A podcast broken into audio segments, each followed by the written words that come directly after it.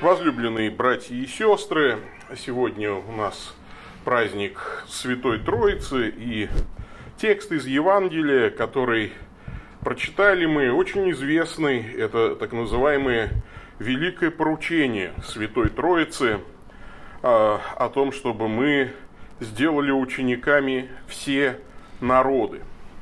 Святая Троица учит нас ставить перед собою великие цели – один мудрец учил своих учеников ставить высокие цели, которые на первый взгляд кажутся недостижимыми.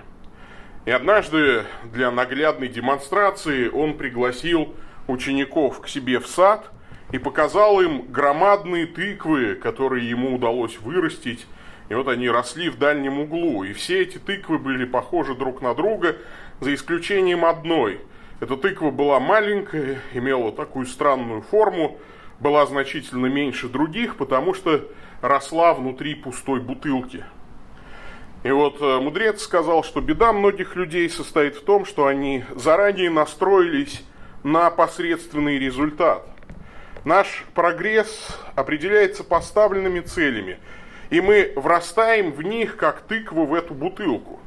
К сожалению, большинство людей довольствуются мелкими целями, которые ограничивают их рост, но жизнь слишком коротка, чтобы позволить себе прожить ее кое-как. Джонатан Свифт, э, служитель церкви и известный писатель, иронично выразил эту мысль так. «Блаженны те, кто ничего не ожидает, ибо они не разочаруются».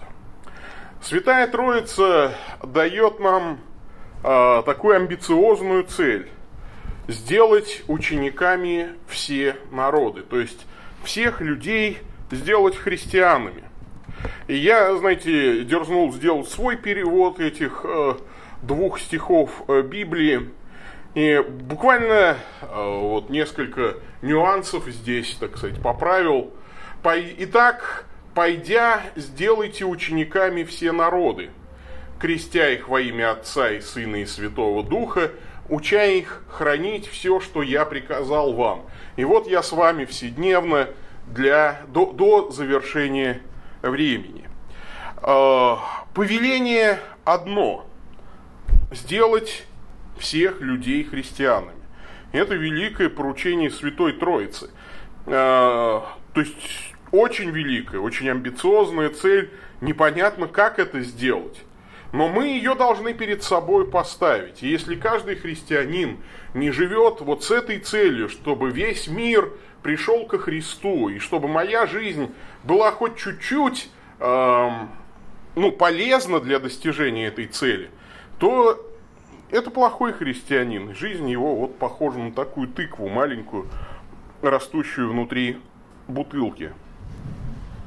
Но какими же средствами мы должны этой высокой и, на первый взгляд, кажущейся недостижимой цели достигать.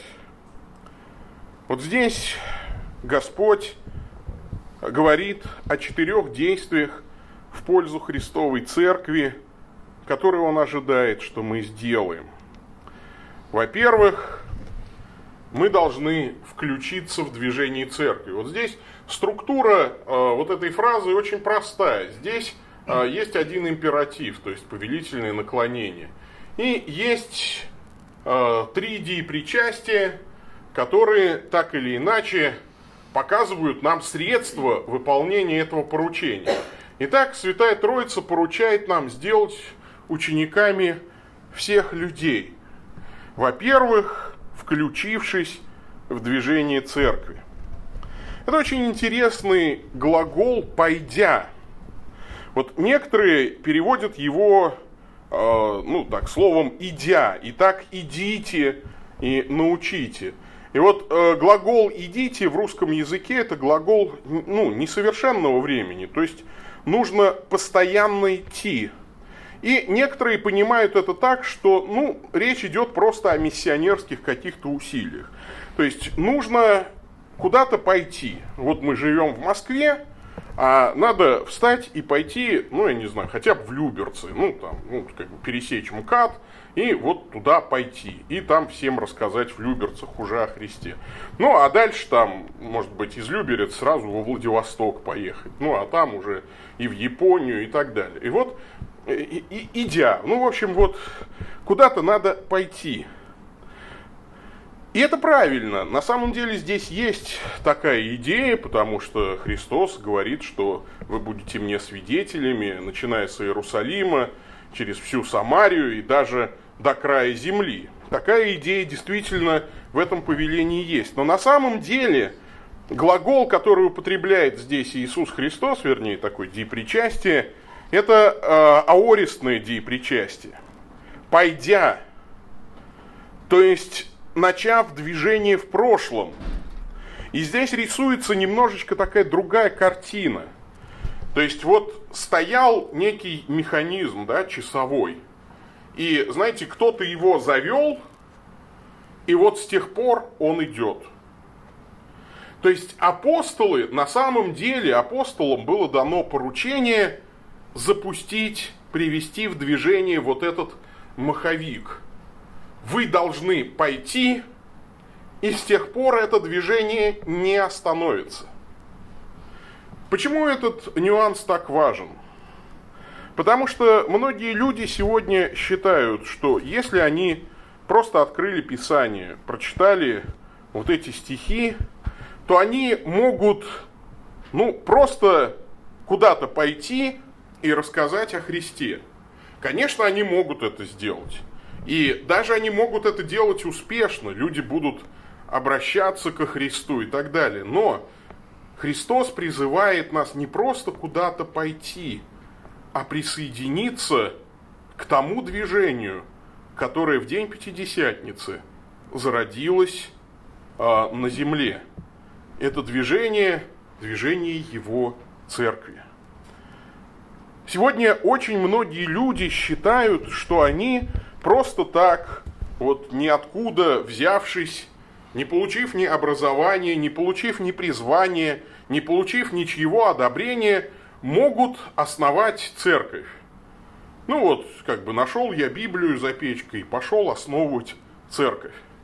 Это на самом деле желание благое, и Господь говорит, что таким людям не надо запрещать. Помните, ученики э, пытались запретить человеку, который там именем Господним изгонял бесов, но не ходил с апостолами. И Господь говорит, вы ему не запрещайте, это очень хорошее желание изгонять бесов именем Христовым.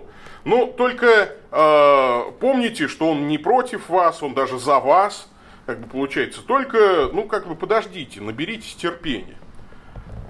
Но все-таки очень важно ходить за апостолами. И сегодня, вот в День Святой Троицы, мы должны помнить, что Церковь нельзя просто взять и основать, потому что церковь основана 2000 лет назад Иисусом Христом. И к церкви можно только присоединиться. Мы можем включиться в это движение церкви. И слава Богу, что когда-то вот мы, маленькая, незначащая ничего община, были включены в это движение через возложение рук апостольских, с передачей права апостольского преемства, мы включились в то самое движение, которое 2000 лет назад э, началось там. Не все сегодня хотят выполнить это простое повеление, подключиться к тому механизму, к тому маховику, который запустили апостолы. Сегодня люди конструируют свои маховики рядом. Господь говорит, не запрещайте, это тоже хорошо, Потому что, быть может, однажды они придут к нам. Но каждый из нас должен помнить, что учениками всех людей мы можем сделать только включившись в то самое движение церкви, которое началось у апостолов. Второе поручение, э, второе действие в пользу Христовой церкви, о котором говорит здесь Господь, Святая Троица поручает нам сделать учениками всех людей, присоединяя людей к церкви. И присоединяя их а, через правильные таинства, во-первых, да, крестя их во имя Отца и Сына и Святого Духа. Господь наш связал отпущение грехов с верой и крещением. Кто будет веровать и креститься, спасен будет. Крещение – это первое и главное таинство отпущения грехов, потому что оно сочетает нас со Христом, распятым за наши грехи, воскресшим ради нашего оправдания, чтобы нам ходить в обновленной жизни. И когда мы впервые исповедуем нашу веру, а веровать могут даже самые маленькие дети, вот здесь сказано все народы, а, вот это очень интересный момент, да, то есть э, э, здесь же, например, не сказано, вот в Библии, например, кто-то говорит, нет повеления крестить младенцев, но в Библии нет повеления крестить женщин, например, или стариков – Э, в Библии нет повеления крестить толстых людей, да, там, ну, то есть, ну, нет такого повеления. Вот хоть, хоть ты тресни, можешь всю Библию перекопать. Но есть повеление крестить всех людей, всех без исключения. И если мы э, понимаем, что э, маленькие дети это тоже люди, которые могут веровать, и Писание говорит, что они могут веровать. Давид веровал, написано, ты вложил в меня упование у грудей матери моей. И вот святое крещение очищает нас, и прощение, которое мы получаем в крещении, полное и цельно, и не остается уже никакой вины за первородный грех, потому что в крещении фактически и происходит рождение свыше по вере э, человека. Вера может быть несовершенной, понимание может быть несовершенным, а вера дается Господом, и сердце откликается – на эту Божью благодать. Благодать крещения, конечно, никого не избавляет от всех немощей нашей природы. Наоборот, после крещения нам предстоит заново одолевать приливы вожделений, не перестающих толкать нас к злу. И в этой борьбе со склонностью к злу, кто окажется достаточно храбрым и бдительным, чтобы избежать всякого ранения грехом. Но поэтому Писание говорит нам, что мы нуждаемся в церкви, которая имеет власть отпускать грехи. Поэтому мы нуждаемся в исповедании грехов перед Господом.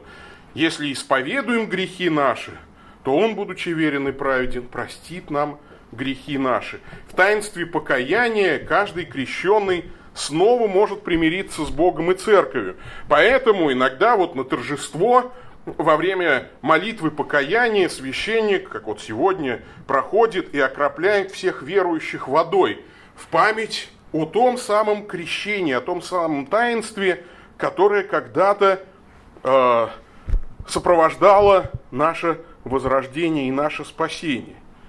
Христос сказал, что мы должны проповедовать покаяние и прощение грехов во всех народах не только возвещая людям прощение Божие, заслуженное для нас Христос, Христом, и призывая их также в церковь, погружая их во Христа. Так что вот присоединять людей к церкви через верные таинства, через правильные таинства, об этом говорит нам великое поручение. Но и через правильное богословие во имя Троицы – Здесь э, говорится о том, что церковь фактически это то, где есть правильные таинства, по Слову Божьему совершаемые, и где есть правильное богословие. Вот вам пример богословия Святой Троицы. Богооткровенная истина Святой Троицы была одним из источников у корней церкви.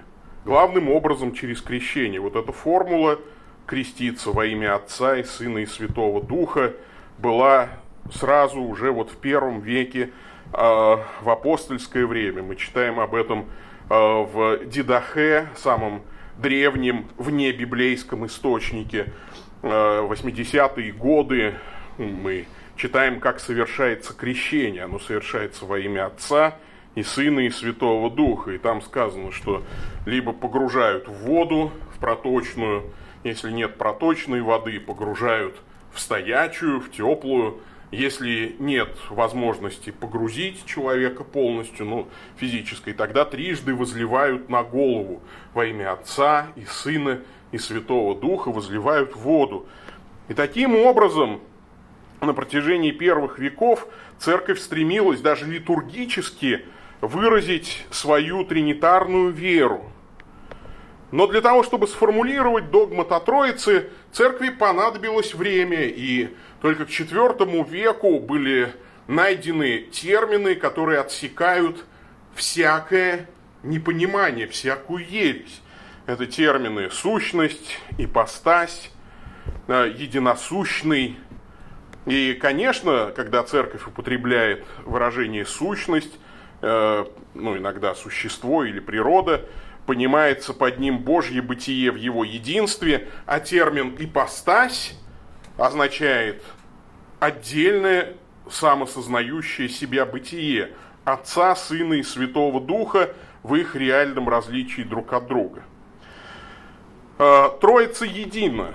Мы не исповедуем трех богов, но единого Бога в трех лицах, Троицу единосущую. И божественные лица не разрывают единую божественность на трех богов, но каждое из этих божественных лиц, из божественных ипостасей есть Бог в целом. Отец тоже, что и Сын, Сын тоже, что Отец, Сын и Отец тоже, что Дух Святой, то есть единый Бог по природе. Каждый из трех ипостасей – это реальность, то есть э, божественная сущность, существо или естество. Божественные лица реально различны между собой и реально едины. Как сказал э, один из отцов церкви, Бог един, но не одинок. Отец, Сын и Святой Дух – это не просто имена, обозначающие божественное бытие, они действительно различны между собой. Они различны между собой своими изначальными отношениями, ипостасными идиомами. Отец рождает, Сын рожден, Святой Дух исходит. Божественные лица пребывают во взаимоотношении между собой, во взаимоотношении любви. Вот как писал о Тайне Троицы святой Григорий Богослов. «Прежде всего, берегите для меня этот благой залог, ради которого я живу и борюсь за него, с которым желаю умереть, который позволяет мне переносить все скорби и, не при, и пренебрегать всеми радостями. Я имею в виду исповедание веры в Отца и Сына и Святого Духа. Ныне вверяю вам его. Во имя этого исповедания я сейчас погружу вас в воду и вознесу оттуда. Даю вам его как спутника и покровителя всей вашей жизни. Даю вам единое божество и державу, единое в трех и содержащее трех отличным друг от друга образом. Божество без несоразмерности, сущности или природы, без высшей степени, которая превозносит, или низшей степени, которая снимает. Это бесконечная соприродность трех бесконечных. Бог весь и всецело, каждый рассматриваемый в себе. Бог в трех лицах, рассматриваемых вместе. Еще не начал я думать о единстве, как Троица омывает меня своим сиянием. Еще не начал я думать о Троице, как единство мною вновь овладевает. Итак, сегодня, кстати, вот и будет совершено святое крещение во имя Отца и Сына и Святого Духа. И также миропомазание через э, вот как бы возложение рук апостольских в лице моем, как епископа церкви. А, это таинство будет совершено по всем древним правилам и по всем древним канонам. Третье поручение, которое дает нам Святая Троица, вот как раз состоит в этом. Святая Троица поручает нам сделать учениками всех людей, дорожа правилами церкви, уча их хранить все, что я приказал вам, говорит нам Христос. То есть уча хранить и исполнять приказы Христа. Церковь чем-то похожа на армию, у которой есть устав – чем-то похоже на школу, где есть свои правила, чем-то похоже на оркестр, где есть свой дирижер, есть партитура, по которой нужно играть. Потому что если весь оркестр играет симфонию Бетховена, а тебе вдруг вздумалось сыграть дубинушку, э, то ничего хорошего из этого, конечно, не выйдет, потому что ну, нужно как-то слушаться дирижера и играть хоть и каждый свою партию, но тем не менее э, как-то вместе. Тут есть правила. И поэтому вот Христос, кстати, употребляет слово приказ. Я приказал вам. Простые правила Нагорной проповеди – это приказы Христа. Это та партитура, по которой мы должны, что называется, прожить свою жизнь. Сыграть каждый свою партию, но в его произведении. А, это устав, который мы все должны выполнить. Две великих заповеди – любить Бога всем сердцем, всей душой – всем разумом, всей крепостью, любить ближнего как самого себя. Это все приказы Христа. Церковь во все века пыталась осмыслить эти повеления Христовы и э, как-то применить их к той жизни, которая нас окружает.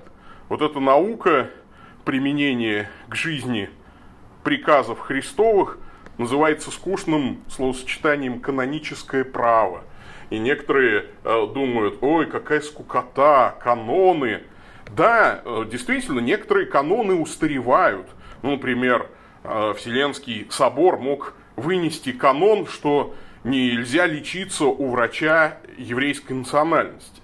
Но э, почему этот канон был когда-то там, ну, например, э, сформулирован так? А, потому что в то время не было медицины в нынешнем понимании. И э, если был там христианин, врач, ну, он лечил, ну, чем? Ну, какими-то травами, там, какими-то, э, может быть, там, кровопусканием, универсальные средства для понижения давления, там, значит, тут тебе, чтобы давления не было, кровь пускают, все, давление падает, тебе чуть получше. Гипертонии, от гипертонии помогал, ну, хоть как-то то вот, допустим, иудеи, как правило, на тот момент, это был такой раннее средневековье, у них э, пышным цветом э, тогда вот расцветала каббала, какие-то тайные эзотерические учения, заклинания. То есть фактически это каноническое правило, а, ну как бы сегодня мы бы сформулировали так, запрещено христианам лечиться у экстрасенсов. Ну то есть вот э, обращаться за помощью к экстрасенсам. То есть к тем, кто не, не кровь пускает и травы тебе, трав, травку дает, заваривает, а кто колдует над тобой, ну, там, какие-то манипуляции совершает, там, и чакры твои чистит, там, ну, как чумак, там, да, там, то есть, вот примерно так. То есть, на самом деле, в этом каноне не было антисемитской составляющей, хотя многие так его прочитывали. Это была антиоккультная э, составляющая. Но прошло время, изменились времена. И, конечно, этот канон устарел. Но он когда-то был сформулирован на основании Слова Божьего, которое запрещает нам получать помощь э, от оккультных э, демонических сил. И сегодня поэтому периодически переиздаются канонические правила церкви. И Христос говорит, вы должны ими дорожить, вы их должны изучать. Я, знаете, вот э, уже больше 25 лет в такой сознательной своей жизни, живу христианской жизнью, и я понимаю, что с одной стороны христианство ведь очень просто, э, да, то есть, ну, люби Бога и ближнего твоего, как самого себя. Эти заповеди можно э, на одной ноге стоя рассказать. А с другой стороны, есть сотни маленьких каких-то сложных вопросиков, на которые мы тщетно всегда бились, ну вот как люди, которые никогда не читали, например, книжек по каноническому праву.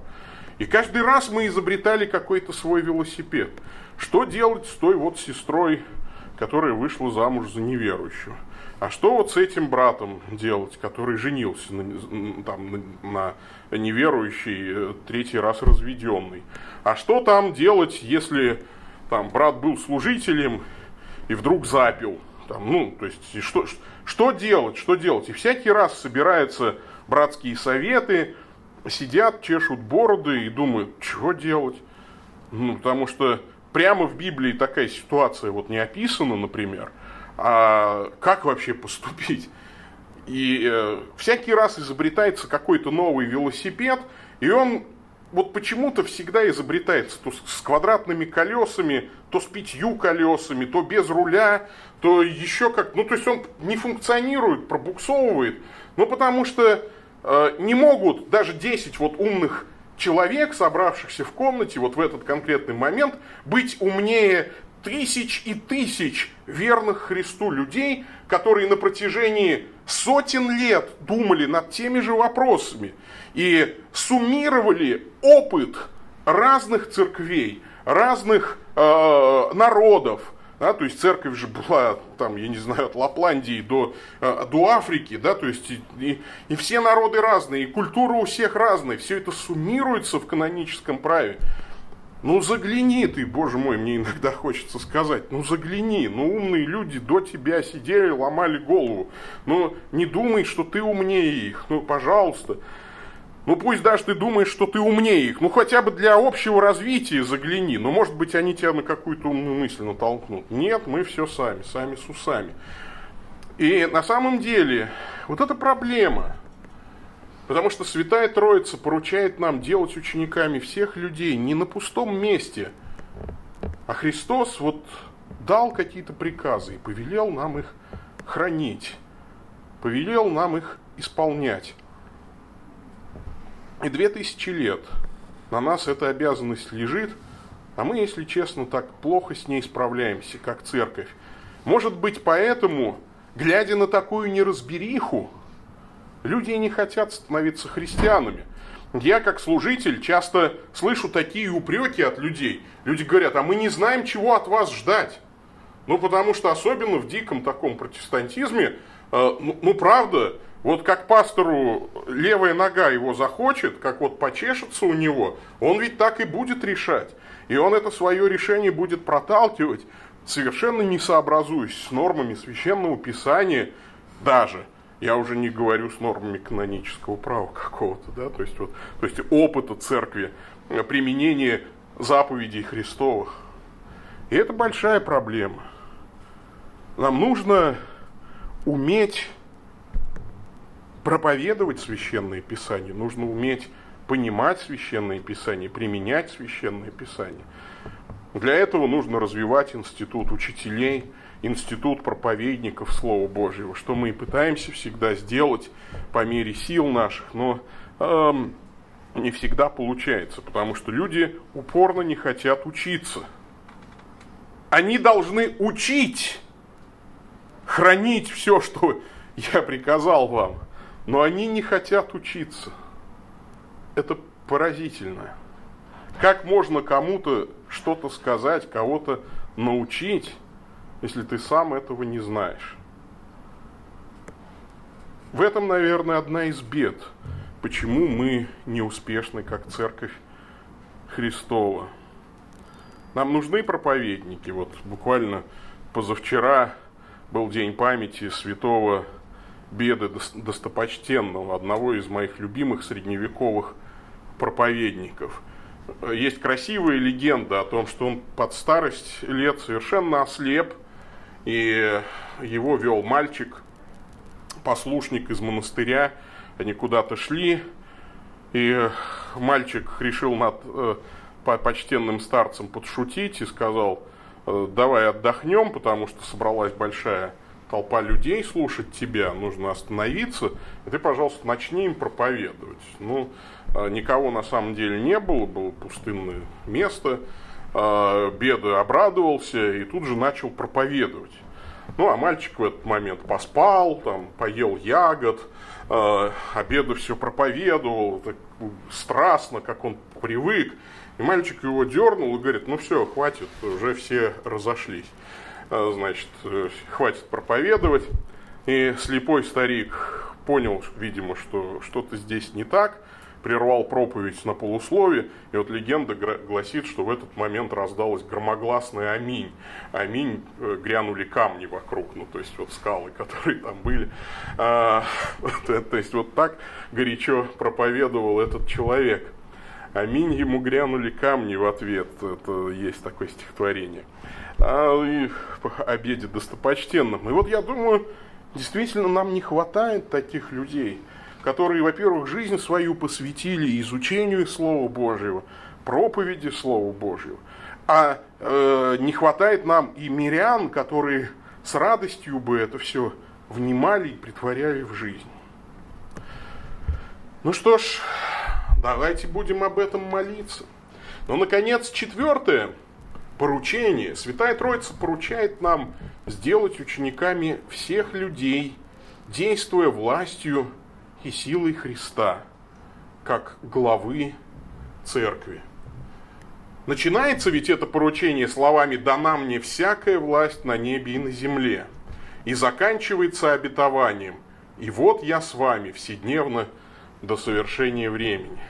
Мне очень понравилась вот эта картинка в интернете. Я писал э, программу о э, частной исповеди, ну, и вот эту картинку неожиданно нагуглил, где вот нарисовано, что вот исповедует священник, э, человек вот исповедует грехи свои, священник в альбе, э, в фиолетовой столе, как положено. И вот он отпускает грехи, и обратите внимание, что благодать исходит не от священника. Незримо в этот момент стоит за ним Христос. И вот из сердца, из пронзенного сердца Иисуса Христа исходит благодать прощения грехов. То есть священник, он свидетель. От него вообще ничего здесь на самом деле не зависит, но он нужен, потому что, ну а иначе как? То есть вот он представляет Христа – через него идет эта благодать. И знаете, это как раз вот следствие вот этого обетования Христова. Я с вами вседневно до завершения времени. Конечно, это не означает, что когда время схлопнется и настанет вечность, то Христос помашет ручкой и скажет, ну все, я вам обещал до, до конца айонов, да, до конца вот этих времен быть с вами. Ну а теперь все, теперь я с вами не буду. Нет, конечно, имеется в виду, что вот пока время даже будет здесь на Земле, пока у нас будет такая физическая величина, как время, вот до этого окончания я всегда буду с вами. И что бы вы, мои ученики, не делали, я буду действовать через вас своей силой и властью. Поэтому церковь это ведь не просто ну, такое странное сообщество с какими-то странными такими манипуляциями, с какими-то странными выступлениями за кафедрой, с какими-то ораторскими экзерсисами такими. А церковь все это делает, пометуя, что за каждым жестом священника, за каждым словом проповедника, за каждым действием, которое вы совершаете здесь, за антифонами, которые вы произносите, за э, вашим воздеянием рук молитвенных, за вашим крестным знаменем – на самом деле стоит Христос и изливает в этот мир свою благодать. К сожалению, многие люди, как такие закрытые каналы, они не осознают себя как каналы изливающейся благодати. А ведь апостол Павел говорил, что мы все домостроители тайн Божьих. Мы распорядители Его благодати – фактически, да, у нас всеобщее священство. По-разному, в соответствии с дарами Божьими, через нас действует благодать Святого Духа. А, одним образом она действует через рукоположенных священников, которые имеют право совершать таинство. Другим образом она действует через мирян, но каждый из нас является проводником его благодати. И мир до тех пор не станет учениками Христа, пока мы все этого не осознаем, пока мы все не попробуем хотя бы благословить ближнего своего. И помнить, что это не просто добрые слова, которые ты сказал, и они пропали в туне, а через эти добрые слова подействовал Дух Святой. Сделать добро, там, перевести бабушку через дорогу, купить хлеба э, голодному, через это будет действовать благодать Святого Духа. Это не просто дело, которое вы сделали, это канал, открывающий силу Духа Святого через вас. Разумеется, если вы это делаете с верою во имя Господа Иисуса Христа, во имя Святой Троицы. Поэтому любое дело христианин начинает с молитвы во имя Отца и Сына и Святого Духа. Вы думаете, просто так эти странные бородатые дядьки, прежде чем даже начать говорить или выйти из дома, говорят во имя Отца, Сына и Святого Духа и осеняют себя крестным знаменем. Нет, в этот момент Господь стоит с нами и изливает в этот мир свою благодать. И когда вы молитесь даже над пищей, посылая мысленно, да, вот эту пищу, молясь о тех, у кого нет хлеба насущного, благословляя вот эту пищу, предвосхищая трапезу э, на небесах, вы тоже участвуете в Божьем домостроительстве до тех пор, пока не придут к концу времена. Итак, такое вот поручение дал нам Христос. Святая Троица Его устами. Нам нужно довериться голосу Святой Троицы, поставить великую цель привести ко Христу всех людей. И начать нужно с простого. Во-первых, присоединиться к движению церкви – во-вторых, присоединять других к таинствам и учению Евангелия, приводя их в церковь, крестя их. Здесь всегда у нас есть возможность креститься и исповедовать истинное богословие Святой Троицы. Учиться самим и учить других, принимать учение и учить, ну и, конечно же, помнить о Христе, незримо присутствующем рядом с вами. Святая Троица, вот на иконе Рублева дан вот этот сюжет гостеприимства Авраама. На самом деле перед нами изображена не Святая Троица, это три ангела, которые пришли в гости к Аврааму. Но вот незримо за ними как бы присутствует каждая из лиц Святой Троицы. Это древнее святоотеческое толкование. То есть незримо действует благодать Святой Троицы через ангелов. Она может действовать также и через вас. Доверьтесь только голосу Святой Троицы. Давайте об этом с вами и помолимся. Аминь. Слава Отцу и Сыну и Святому Духу, и ныне и присно и во веки веков. Услышь нас, милостивый Господи, и помоги нам доверять Тебе всецело. Присоединиться к движению церкви, которое началось тогда, 2000 лет назад, в день Пятидесятницы. И как тогда ученики пошли и привели этот маховик в движение, так и нам позволь стать вот этой шестеренкой маленькой в этом древнем механизме.